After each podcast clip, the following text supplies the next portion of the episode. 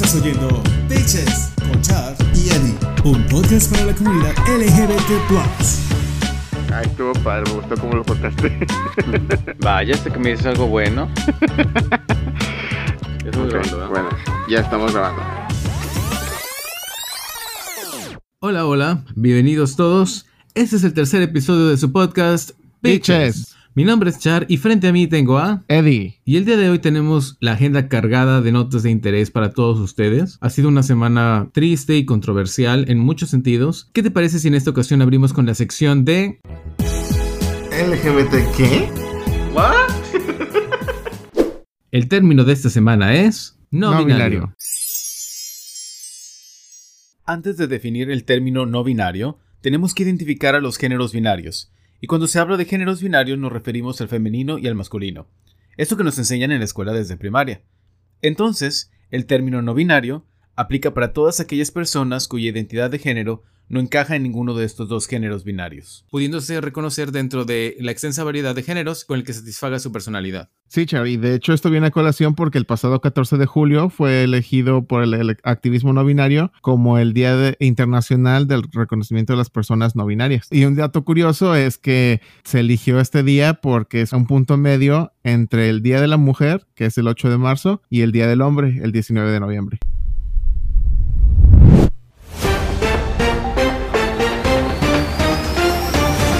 Informa Bitches. Y bueno, ahora sí vamos a entrar en materia de lo que tenemos preparado para ustedes. ¿Y qué te parece si arrancamos platicando de esta serie norteamericana que nos tiene vueltos a todos, no solamente en la comunidad, sino también a muchas otras personas? Y se trata de nada más y nada menos que de RuPaul's Drag Race. Y la temporada 5 de All Stars está a punto de terminar. Una temporada cargada de drama. Ya sabemos que a los productores les encanta estar armando su, su show y tenernos a todos al pie de la butaca, bueno, en este caso de nuestras camas o de donde estemos viéndolo. Y esta temporada ha recibido críticas en el sentido de que, pues, a lo mejor no está al mismo nivel en cuestión de talento que otras temporadas. Y bueno, para mí, la clara ganadora o la que se ve que se está perfilando ya para ganar es Shea Coulee. Para muchos es la ganadora sin corona de la temporada número 9, hasta que se vio esto Sí, este, eh, este final del lip sync que nos dejó a todos con la boca completamente abierta y casi la, la quijada en el piso, porque esta Sasha Velour, al momento de que se saca la peluca y empiezan a salir los pétalos, no, no, no, no, no, no. Creo que es de los momentos más icónicos de toda la serie. Claro, y junto con la esa reina que trató de superar a, a Sasha utilizando mariposas y que hubo un desastre, pero bueno, eso es, otra, es harina de otro costal eso. Ahorita no estamos hablando del epic fail de Asia O'Hara, que yo creo que también es igual de célebre, nada más que a la inversa.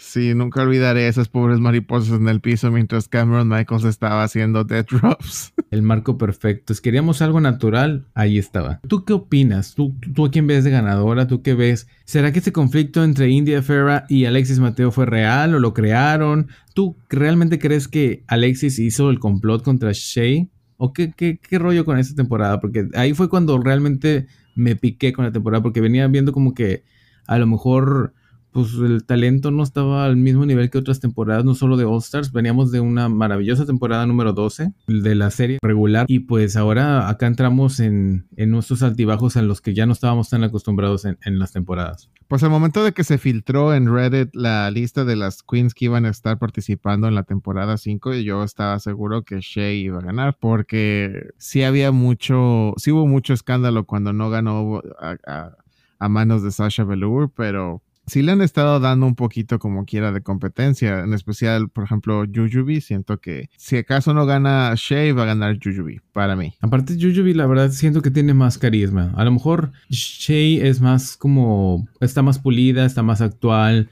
es mucho, muy explosiva. Pero Jujubi tiene un carisma que. que ah, yo creo que ha, ha perfeccionado con el tiempo, que es su tercera oportunidad y como que ya ahora sí dices la tercera es la vencida. La verdad, yo dudo que vaya a ganar Jujubi, pero está ahí en la rayita. Así que cualquier error que cometa Shea, yo creo que la que se lleva la corona es Jojo. Sí, pues Yu- Yuyubi ya está, como tú mencionaste, estuvo en tres temporadas ya y sí, yo creía que estaba esperando que ganara en su temporada original que fue la 2, ya que de hecho yo no estoy muy contento con que haya ganado Tyra en esta temporada, pero esos ya son otros problemas. Pero sí, para mí, uh, Yuyubi o Shea son los que van a ganar, pero sí sabías que originalmente, bueno, esto es un rumor porque nadie lo va a querer confirmar de las queens, pero aparentemente cuando se empezó a hacer el casting de All Stars 5, se, se, supo que Shea iba a estar en, en, la temporada y muchas queens no quisieron participar porque sabían o estaban casi seguras de que la corona ya iba para Shea. Pues sí, pero si le están sacando la competencia, pues entonces ¿para qué se meten? O sea, no saben competir. Si te vas a ganar, vas a ganarle a las mejores, no vas a estar ahí como que, ay, pues a esta sí le puedo ganar, a la otra no, pues ni modo, o sea, no confías en tu talento o en tus capacidades, en tu capacidad de evolución, pues mejor sí, ábrete hazte un pa' un lado y deja que las que sí, o las necesitadas que necesitan algo de exposición, pues también tomen su lugar ahí. Oye, y también ahorita hablando de, de Drag Race, eh, se abrió también una temporada, eh, la primera temporada de Canada's Drag Race. ¿Qué te parece allá la, la temporada del norte? ¿Cómo te ha parecido? Sí está interesante el hecho de que hayan, para mí cualquier temporada de Drag Race es buena. He, estado bien. Yo ya vi la temporada de uh, Thailand's Drag Race, Drag Race UK, pero no sé, siento que la siento que le falta un poco de carisma a Brooklyn Heights, siento que le falta ser uh, más algo. No digo que RuPaul sea perfecto, definitivamente tiene sus fallas, pero no sé, siento que Brooklyn como como host no me cuadra todavía, quizá porque pues también es su primer trabajo. Sí, claro, y aparte ya ves lo que dicen que más sabe el diablo por viejo que por diablo, entonces Mamarru ya no se cuece en el primer hervor, yo creo que en el segundo, entonces pues sí creo que, que, eso tiene mucho que ver. Y también el formato está un poquito raro porque estamos acostumbrados a ver a RuPaul como el, el host a, a, lo largo del episodio y acá tenemos cada semana hay un host diferente que es el que presenta las queens, está un poquito diferente pero sí, como tú decías, qué bueno que exista más exposición, en este caso de, de los travestis o de, de, de, las drag queens en cualquier lugar del mundo y por ese lado estamos muy contentos y ojalá que les vaya muy bien y que mejore también el formato, porque también es cierto que nosotros venimos, venimos ya acostumbrados a un ritmo de trabajo que traen en, en, RuPaul's Drag Race que es diferente a acá, que es una producción que sí, seguramente tienen todos los parámetros que ya están preestablecidos, pero que pues como quiera la química entre los conductores es diferente, las queens pues están enfrentando apenas a, a, por primera vez al escenario y están como que contrastando lo que veían en televisión con lo que están viviendo, que es algo diferente. Entonces también creo que por ahí va la cosa y ojalá que mejore muy pronto el nivel, tanto de eh, a nivel retos como de conducción. ¿Y tú ya tienes alguna favorita para uh, Canada's Drag Race? Me gusta Lemon, creo que es la... Fíjate que casi se nos va en, la, en el primer episodio. Pero desde el primer episodio me encantó. No sé. Creo que eso mismo le ayudó a ganarse a, la gente, ¿no? Verla vulnerable en el primer episodio para que luego salga triunfante en el segundo. Creo que eso ayudó mucho. Sí, porque te da una idea de las capacidades reales que tiene, que no es siempre va a estar en el bottom, que, que tiene potencial para llevárselo todo y pues ojalá que así sea. Bueno, ya ella es mi favorita. Por ahí hay una que otra también que, que me llama la atención. Todavía no me aprendo los nombres, así que no te podré decir quién más, pero ella es mi frontrunner. Sí, yo estoy entre Jimbo y Lemon también, que es de mis favoritas. Yo uh, por YouTube es que conozco a Kain, que fue la spoiler alert, que fue la que salió en este segundo episodio que, que, salió la semana pasada. Una personalidad muy distinta a la que presenta en, en, sus tutoriales en YouTube a lo que fue de competencia, pero supongo que eso... La, la competencia y la televisión saca lo mejor y lo peor de cada uno. Definitivamente.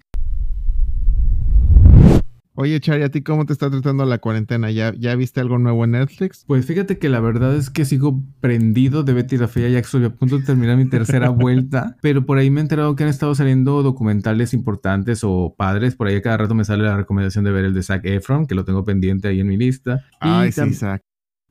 Sí. Ah, bueno, y también me está saliendo la recomendación de Dark, que mucha gente está hablando de esa serie, por ahí la estaré viendo. Pero, ¿por qué la pregunta? Pues fíjate que el pasado 8 de julio se estrenó en Netflix el documental de Mucho, Mucho Amor, que nos da un vistazo a la vida de la leyenda que fue Walter Mercado. Y fíjate que tuve la oportunidad de verla junto con mi familia y sí nos pareció muy interesante. Y fíjate que uno de los testimoniales fue del actor Eugenio Derbez. Y fue en este mismo documental que aseguró que él había decidido crear el personaje de Julio Esteban para su programa XH Derbez como un homenaje a Walter. Eso me suena demasiado conveniente, como que acomodándose ahí para ver, para verse bonito en el documental, pero pues, pues tanto como homenaje, bueno, yo tengo mi opinión acerca del personaje que me voy a guardar para ahorita que tú nos expongas al tuyo para ver si te coincidimos y si no para agarrarnos de la greña, pero tanto como homenaje yo no me hubiera atrevido a decir. Sí, no, y esto lo volvió a confirmar en Twitter cuando salió el documental, lo que ocasionó que decenas de usuarios lo condenaran en los comentarios, ya que muchos veían a Julio Esteban como lo que es en realidad una burla. En las mismas respuestas podemos ver historias de primera mano de cómo este personaje de Eugenio Derbez, la base de burlas para hacia mucha gente homosexual o no necesariamente de la comunidad. No, bueno, pero siempre en estos casos hay opiniones a favor y en contra y estoy seguro que así como hubo reacciones en contra, por ahí debe haber alguno que otro a favor, ¿no? Claro, de hecho se pusieron a defenderlo tanto a él como a Omar Chaparro, Adrián Uribe, etcétera, ya sabes. No, pues pura, pura estrella de la Hollywood. De allá, pura, pura, pura crema y nata, puro escritor premiado, pura. Puro pues lo mejor que. México tiene que ofrecer al mundo. Exacto, ya sabes. Y hasta lo intentaron voltear, diciendo que cómo era posible que nos quejemos de estos primeros actores, comediantes de renombre, mientras tanto no, no nos quejamos de personas como Ricardo Peralta, mejor conocido como Pepe de Pepe y Teo. Ay, espérame, espérame. Es que, es que estoy escuchando algo raro. Y si se escuchan un aullido, no es que yo sea una gata en celo, no, es que en mi caso por aquí tenemos un gatito que está en recuperación y está maullando todo lo que da. Yo creo que quiere que lo dejemos salir o quitarse el cono que trae puesto el pobre, pero pues ya saben que estamos todos encerrados en pandemia. Ahorita estamos arreglándonoslas para poder seguir subiendo los episodios del podcast. Entonces, pues sorry. Y sí, eh, en cuestión de lo que comentabas, pues no hay punto de comparación. O sea, estamos hablando de un personaje interpretado por una persona heterosexual en tono de comedia, en este caso comedia fácil, comedia burda, usando personajes arquetípicos, en este caso como el homosexual que es amanerado y que en este caso también inspirado y ahora sabemos que en homenaje a Walter Mercado. Entonces, y no, no podemos hablar de eso. Eso es un personaje y en el caso de Ricardo Peralta o Pepe, es este, pues es, es él, o sea, es, es, es, su personalidad. Sí, de hecho, e- el mismo Pepper comentó en sus redes sociales, ah, esto es una cita textual, hay hermanes, haters, yo no soy un personaje, así como Walter Mercado, Juan Gay y muchos otros, yo estoy viviendo mi vida. Que crean que soy como Eugenio Derbez u Omar Chaparro imitando un estereotipo, solo habla de la poca comprensión que tienen en estos temas.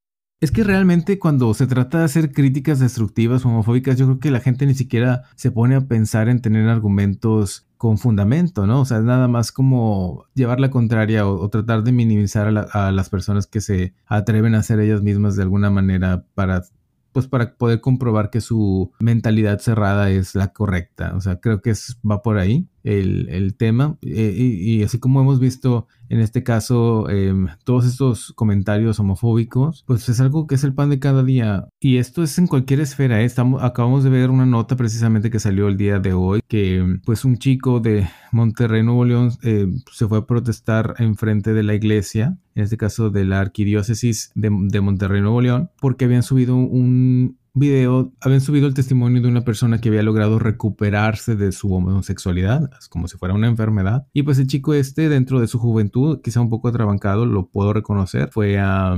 pues fue a manifestarse en las oficinas de la arquidiócesis y pues, pues se lo llevaron preso, este recibió por ahí algunos mensajes negativos. Es, la verdad es que te das cuenta que en pleno 2020 sigue existiendo esta creencia que incluso más allá del marco legal mexicano, o sea, te vas a la OMS y pues desde cuándo no la, la homosexualidad ya no está catalogada como enfermedad porque no hay base científica que lo reconozca así. Sí, fue de hecho en 1990, el 17 de mayo, y que la Organización Mundial de la Salud dejó de categorizar la homosexualidad como una enfermedad porque no lo es. O sea, el, el que la iglesia ande diciendo, o cualquiera ande diciendo que es algo que se puede curar, eh, o sea, no, no es coronavirus, no es, no es una gripe, no es algo que se te va, un día te levantas y decides ser gay, o, sea, no, o bisexual, o lesbiana, o trans, no, no es algo que se, que se vaya a pegar, o sea, es, es como es, cuando dicen también, ¿no? Que no son, eh, dicen, ah, es que sus preferencias sexuales, güey, no, no, es una preferencia, es una orientación nada más, o sea, que es independiente de, de tu identidad de género, se lo puedo en entender pero viene a colación por todo esto que se sigue dando en, nuestro país con, con, estos temas como ahora eh, lo que mencionábamos ahorita de Monterrey, lo que estábamos mencionando anteriormente del supuesto homenaje que ha hecho Eugenio Derbez a, a Walter Mercado al crear este personaje de Julio Esteban. Entonces, mm, fíjate, yo, yo a lo mejor no me acuerdo, pero creo que yo a mí no me tocó vivir como, como que me llamaran así como Julio Esteban o, así. Mm, Espérame, es que sí me estoy acordando. Hay, hubo un, personaje, pero ¿cuál personaje fue? Pero no bueno, soy niña, no soy niña. Sí, pero muy poquito.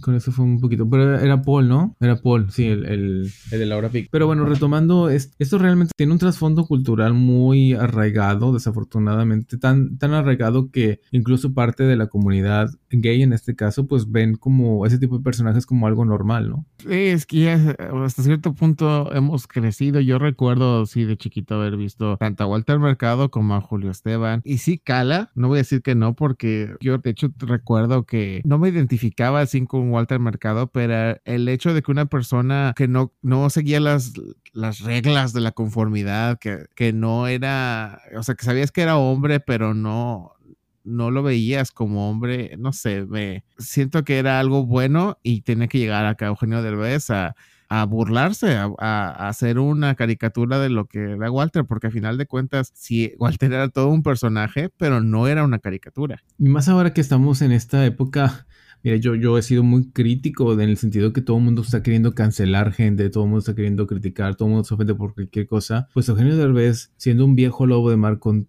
años y años de trayectoria, debe saber conducirse en, los medios y saber hasta dónde pudo llegar a afectar pienso que le, le, hizo falta un poco más de inteligencia a la hora de expresarse de esta manera. Creo que nada le hubiera quitado decir, bueno, a lo mejor no, yo lo pensé como homenaje, pudo haberlo dicho en su momento, pero pues ya después me di cuenta que probablemente no era bien visto debido a que ocasionó tal o cual reacción. Y yo creo que además de, falta de inteligencia se debe una falta de empatía, porque también cuando no, cuando hablas de algo y, no, te das cuenta es porque no lo vives realmente, ¿no? Mm, exactamente. Eh, y es que también, o sea, siento que lo, lo hizo más como para intentar borrar el, su parte negativa al decir que es un homenaje, está fingiendo que fue algo completamente positivo y pues no lo fue. O sea, él monetizó el burlarse de alguien, porque a final de cuentas su programa no, no lo hacía de gratis. Exactamente, y bueno, no hay por qué defender lo indefendible, o sea, en este caso yo que, como mencionaba, precisamente algo que me gustó mucho que decía Pepe de Pepiteo en su live, es que pues él va a seguir siendo estrambótico, siendo femboy, siendo eh, vistiendo colores extravagantes, vistiendo eh, teñiéndose el pelo de colores este, de fantasía, porque él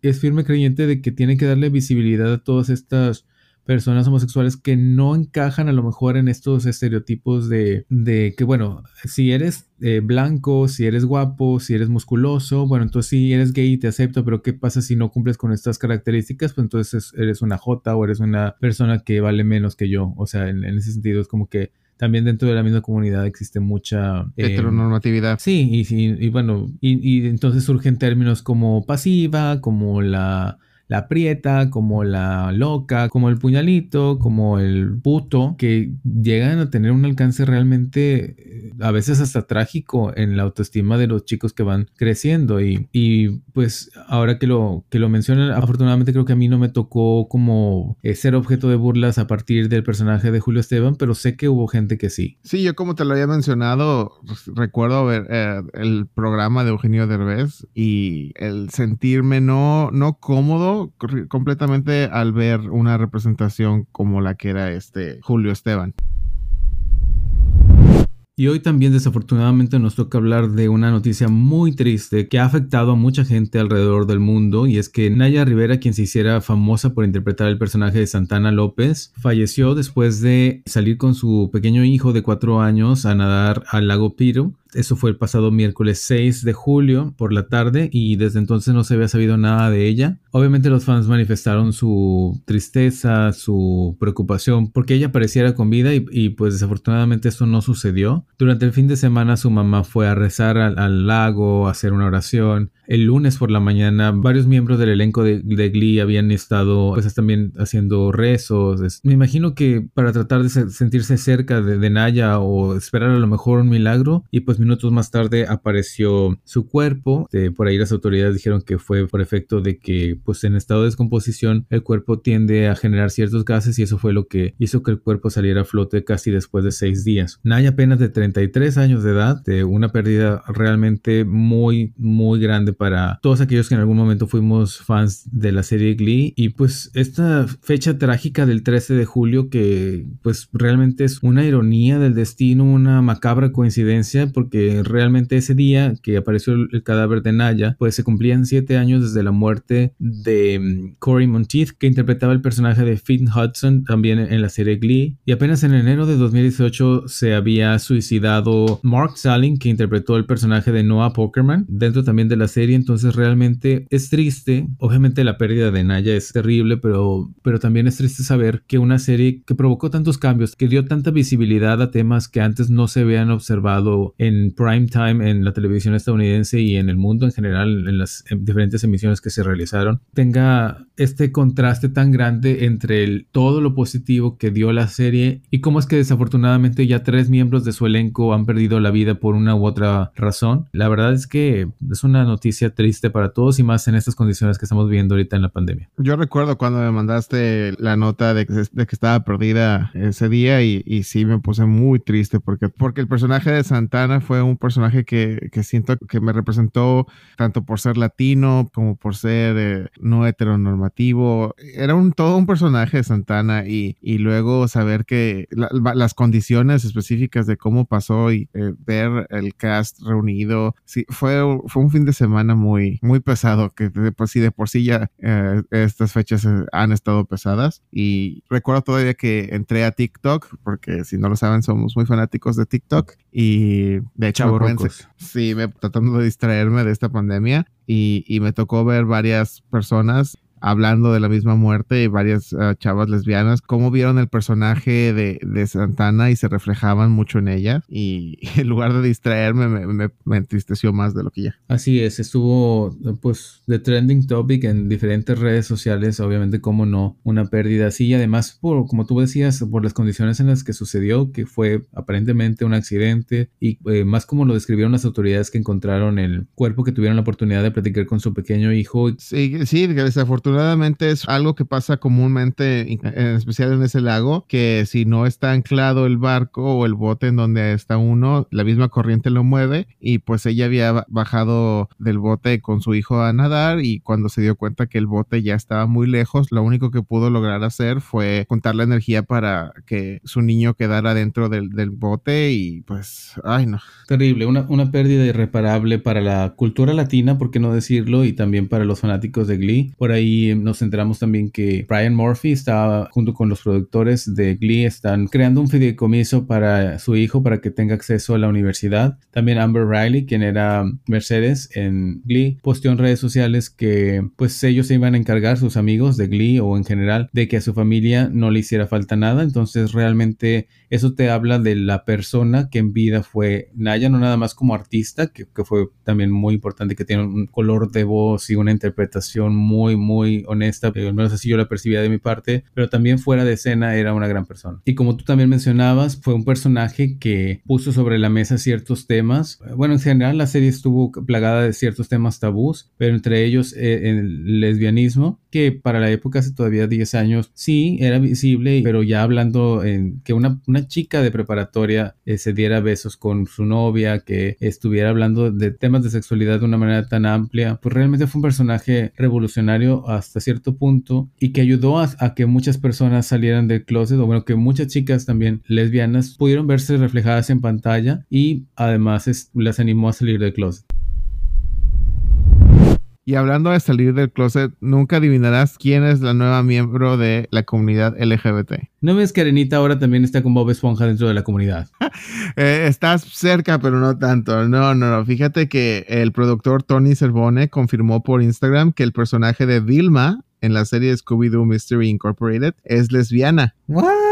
Citando lo que él dijo, hay pistas de esto en un episodio y si revisan el arco de la historia con Marcy, verán que dejamos lo más claro que pudimos hace 10 años. Puede que no les guste, pero esta fue nuestra intención. Pero ¿en qué momento? Si los escritores lo dicen es porque es así, pero ¿en ¿cuándo están esas pistas o qué? Pues yo no vi la serie eh, específicamente de la que están hablando, así que no te podría decir, pero estos rumores de Vilma han estado desde que básicamente empezó la, la caricatura original en los 60, 70, no recuerdo. Siempre ha habido ciertos momentos, ciertos comentarios que ha hecho, pero no nada más es que lo, lo dijo el productor de esta serie, sino que el afamado director de Guardians of the Galaxy, James Gunn, que fue el guionista original de la película live action del 2002 de Scooby-Doo, afirmó y corroboró en Twitter, lo intenté. En mi guion inicial del 2001, Vilma era explícitamente gay, pero el estudio lo diluyó hasta que se hizo ambiguo en la versión filmada y lo siguió diluyendo hasta desaparecerlo en la versión final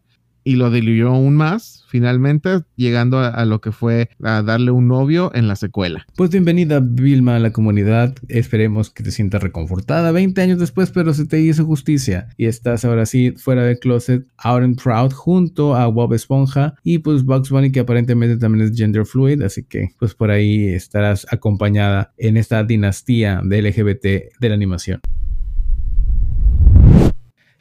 Y es así como llegamos a nuestro tema central del día de hoy, que es precisamente coming out o salir del closet. Una situación que por todos los tabús que existen alrededor, por toda esta, ahora sí que heteronormatividad que existe, es un tema complicado, especialmente para los chicos cuando se dan cuenta que son diferentes a, la norma, por así decirlo, y que están luchando contra sí mismos a veces por encontrar su identidad y por, y por terminar de aceptarse ellos mismos. Imagínate ahora también comentarlo con sus seres queridos y en muchos casos, desafortunadamente, todavía en 2020 salir del closet sigue siendo noticia un tema difícil de, de, abordar para los chicos LGBT, no solo en casa, sino también en sus diferentes círculos sociales y en sus círculos laborales. Sí, es algo que la comunidad heterosexual no, no, nunca va a entender qué tan complicado puede ser el tener que decir una cosa que, que no debería tener importancia, pero a la vez tiene demasiada importancia. Así es, y precisamente el día de hoy pues nos toca salir de closet otra vez ahora a través de nuestro podcast, o bueno, mejor dicho, platicar nuestra historia, nuestra triste historia. Acompáñenme a ver esa triste historia, dijera Silvia Pinal.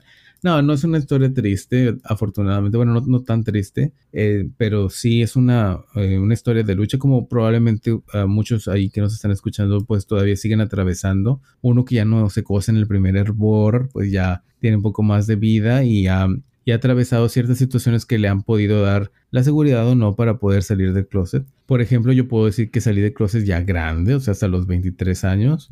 Hay chicos que nacen desde el vientre con manos de jazz y se reconocen como tal y además los aceptan de esa manera o incluso si no los aceptan pues no, no, les, va, no les importa. La verdad es que la historia de cada quien es diferente, no hay una edad como para salir del closet, no es como que terminas la prepa y tienes que salir del closet o terminas la primaria y ya tienes que salir del closet, no. El camino de cada quien es diferente. Por ejemplo, tú, Eddie, ¿qué nos puedes compartir acerca de tu historia? Ay, pues es una larga historia. Eh, ¿Por dónde sí, tan larga porque pues ya tienes que tus 40 años, entonces sí.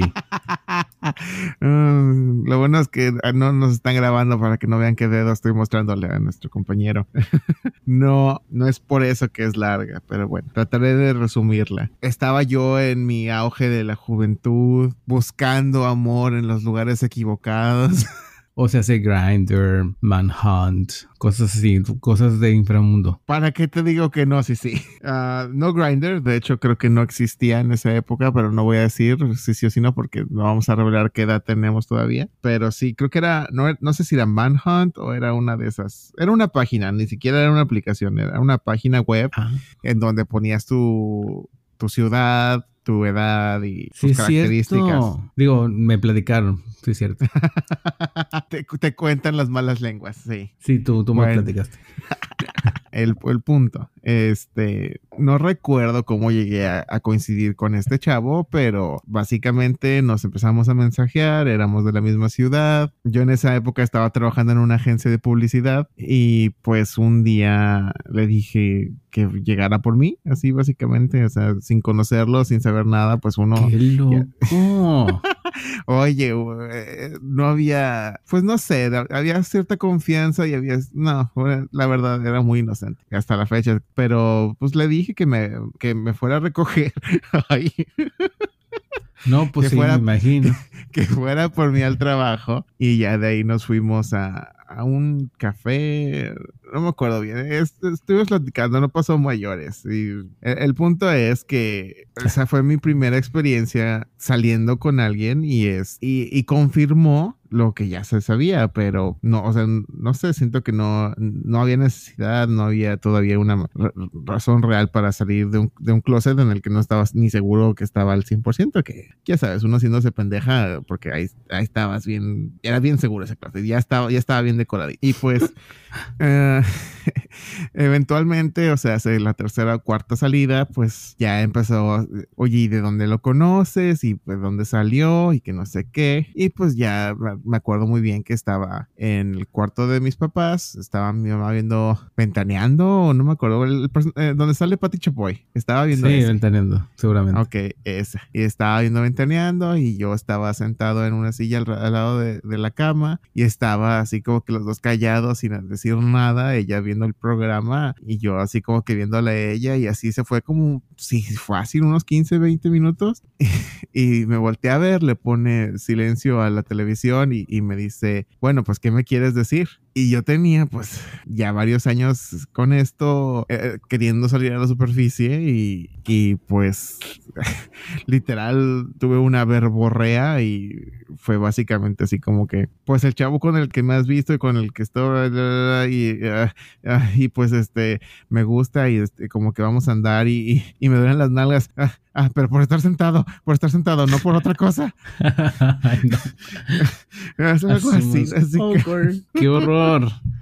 Pero sí, bueno. sí fue muy fuerte, pero por suerte pues resultó que mi mamá era una chona y me había visto ciertas conversaciones privadas en una computadora que teníamos en común porque ¿Por qué en son esa época- así? ¿Por qué son así? No, Bueno, yo ahorita cuento la mía también, pero.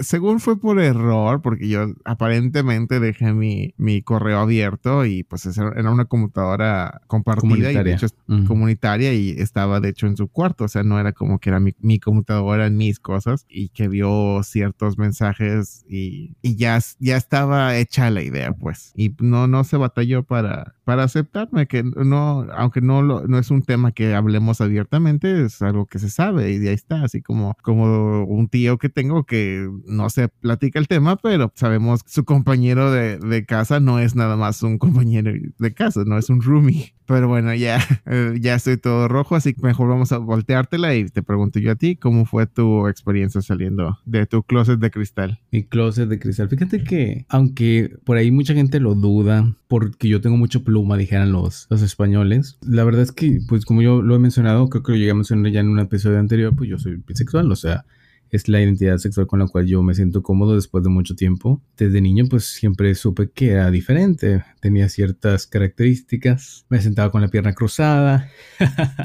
Caminaba Este, de puntas. Caminaba de puntas bajo la lluvia con un paraguas. este, hay fotos por ahí muy artísticas, por así decirlo, a los cinco años. Pues sí, siempre fui como muy así, muy, pues sí, ¿por qué no decirlo afeminado? Pero yo, curiosamente, yo toda mi vida, o sea, en la escuela siempre tuve crushes niñas, o sea, no, nunca había tenido yo un crush de varón. Hasta la universidad creo que pasó eso. Y pues como que poco a poco me fui haciendo la idea, "Ah, no, pues soy gay, yo voy ya, a pesar de que siempre me habían gustado niñas, en algún momento eh, pues llegó una persona que me gustó y ya a partir de ahí dije, ah, pues soy gay. Pero pues tiempo después apareció otra persona, una mujer, que despertó en mí ciertas emociones que fueron diferentes para mí. Entonces dije, bueno, pues a ver, espérate, ¿cómo, cómo, está pasando? ¿Qué está pasando? ¿Eres lesbiana o cómo? y este, pero pues ya, eh, de hecho fue un proceso difícil, no nada más para mi autoconocimiento, sino por, por todo lo que pasó alrededor, el hecho de, de lograr encontrar mi identidad y eso también tengo que decirlo que te, te lo agradezco mucho porque pues tú fuiste el primero que me dijo, oye, pues es que yo le decía, es que yo no me siento gay, o bueno, soy gay, pero me gusta ella, y tú dijiste, no, pues este, entonces eres bisexual, tan lógico como eso. Y yo como que, ¿qué es eso? O sea, sí lo había escuchado en algún momento, pero nunca fue como, como algo con lo que yo me identificara hasta que me sucedió esa situación. Y pues ya me puse a leer unos libros que me regalaste, este, me, me fue a documentar más y eso yo creo que mismo, ya una vez que uno encuentra su identidad, creo que es como, como lo que le da la seguridad para salir del closet. Yo no, es- así yo en mi caso, yo hace rato dije que 23, no, fue hasta los 25, o sea, también ya bien grande que, que hablé con mis papás. Me acuerdo que yo me estaba atravesando por una depresión porque en ese tiempo estaba desempleado, había problemas económicos en la casa y pues sentía como con la necesidad de explotar, decir,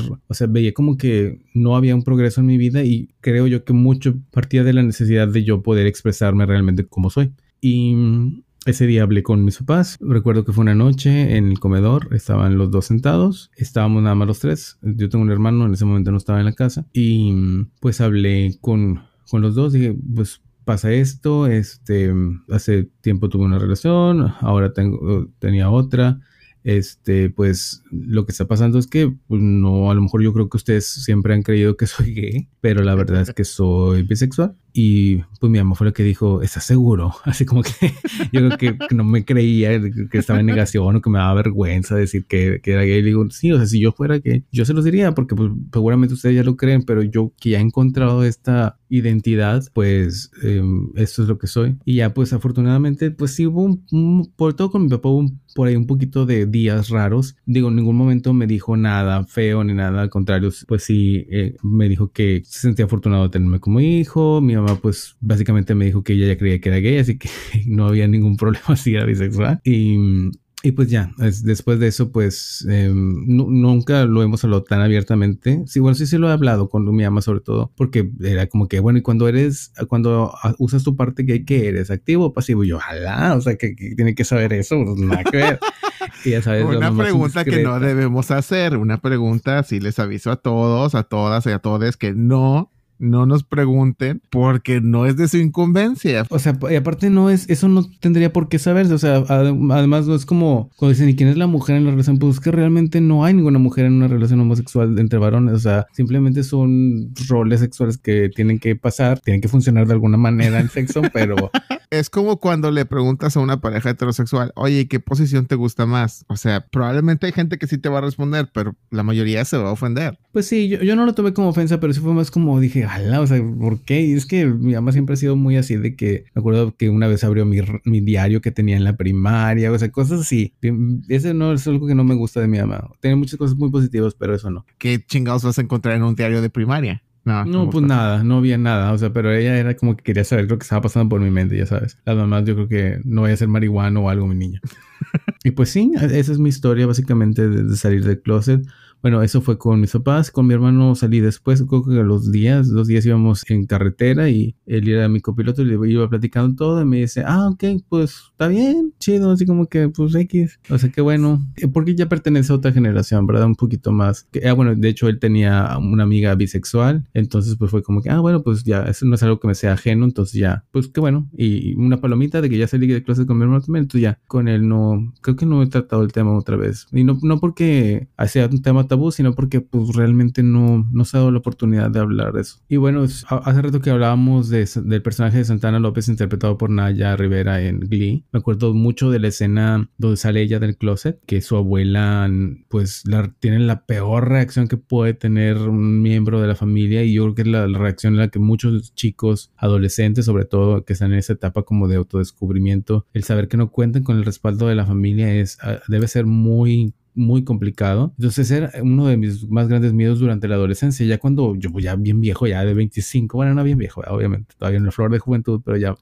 pues con cierta madurez, pues saber que, bueno, si no me aceptaron mis papás, ni modo, o sea, la vida continúa. Pero sí es algo, yo creo que a lo que todo el mundo nos enfrentamos en algún momento. La diferencia que hace en unos pocos años, porque como tú mencionaste, el personaje de Santana saliendo del closet con la abuela fue un también algo que me marcó. Si no es la peor reacción, una de las peores reacciones que puede tener alguien y más de la familia, del núcleo familiar. Hace unos años, recientemente salió una serie que se llama One Day at a Time, producida para Netflix. Es una familia cubana y el personaje de Elena, interpretado por Isabela Gómez, sale del closet como lesbiana a, a su abuela, interpretada por la actriz Rita Moreno. Y es una reacción completamente distinta a la que vimos en Glee. Es una, primero no lo acepta, pero dice, hay que respetar lo que dice Dios, pero Dios nos hizo a su forma y Dios no se equivoca. Ok, entonces entonces aceptó a, Elena como lesbiana. y así, así como te lo estoy contando, fue como salió, tanto salió ella y como la aceptó la abuelita. Y fue, es, un programa que también tiene mucha representación y a veces sí,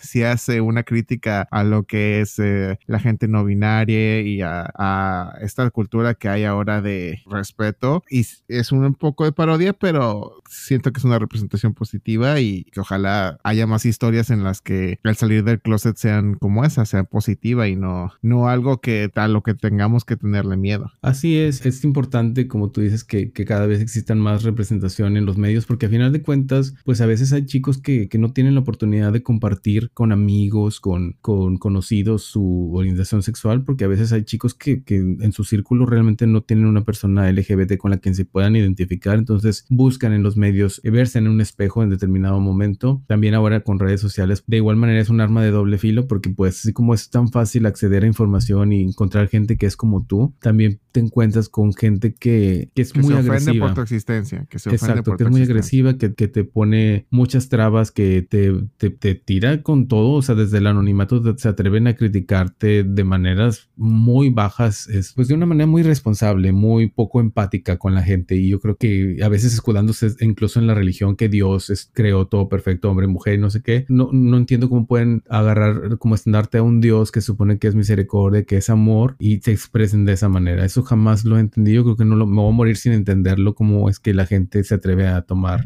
una deidad misericordiosa, como en este caso Jesús o, Dios, para expresarse así en contra de otra gente. Eso no lo he entendido y, creo que es algo que toca, pues ahora sí, como comunidad, enfrentarlo, pero también eh, cerrar filas y hacerles saber a los chicos que vienen atrás de nosotros, que son más chicos, que no hay nada mal con ellos, que no hay, no hay por qué tener miedo de salir del closet en el momento en el que ellos deciden y se sientan a gusto. Puede ser a los, a los 5 años, puede ser a los 15, a los 20, a los 30, a los 40, o sea, cada quien tiene su tiempo y su historia y yo creo que uno sabe cuándo es el momento correcto para salir de closet. Eh, yo honestamente espero que en algún momento del futuro ya no se haga este biombo y birrete de tener que hacer un espectáculo para salir del closet, que no, o sea, que no haya una necesidad de, de tener que salir, porque ¿cuántas personas heterosexuales conoces tú que tienen que declarar su sexualidad? Es, algo que, que entre amigos, entre familia, no deberías tener importancia. El, salir del closet, ¿no? Porque el compartir experiencias, el, compartir la felicidad de tener una pareja o la, la felicidad de, de, ser uno como es, este, eso sí, es algo que se debe estar compartiendo, pero el acto de salir del closet en sí, ojalá eventualmente sea algo del pasado. Así es, porque no hay nada más padre que poder ser honesto contigo mismo primero y después con la gente que realmente te importa. O sea, el miedo que, que tú puedes enfrentar se debe al miedo de perder a la gente. Y cuando una vez que, que, ves que la gente que te importa te acepta como eres, pues yo creo que es lo más bonito. Y a veces, desafortunadamente, los casos no son siempre así, pero como dice, ahora sí, retomando el tema de RuPaul, que a veces me, me cae gordo citarlo tanto porque, pues, um, creo que hay un tema comercial importante, pero de trasfondo el mensaje que deja ese de escoger tu familia que uno en la comunidad escoge su familia, es, cierto, porque todos, a lo mejor hay diferencias entre todos los colores de la bandera, pero a final de cuentas yo creo que todos entienden el, o deberíamos entender, pues el camino difícil que se atraviesa cuando te tienes que enfrentar a la necesidad de expresarte o de manifestar tu identidad o tu orientación sexual que es diferente a la de la mayoría. Y así como llegamos al final de este tercer episodio. Esperamos que lo hayan disfrutado. Nos pueden seguir en nuestras redes sociales, tanto en Instagram como en Twitter, arroba Bitches, B-I-C-H-E-S, guion bajo MX. Arroba Bitches, guion bajo MX. Nosotros somos Char y Eddie. Y nos escuchamos en la próxima emisión de Bitches. Esto fue todo en Bitches con Char y Eddie, un podcast para la comunidad LGBT. Hasta la próxima.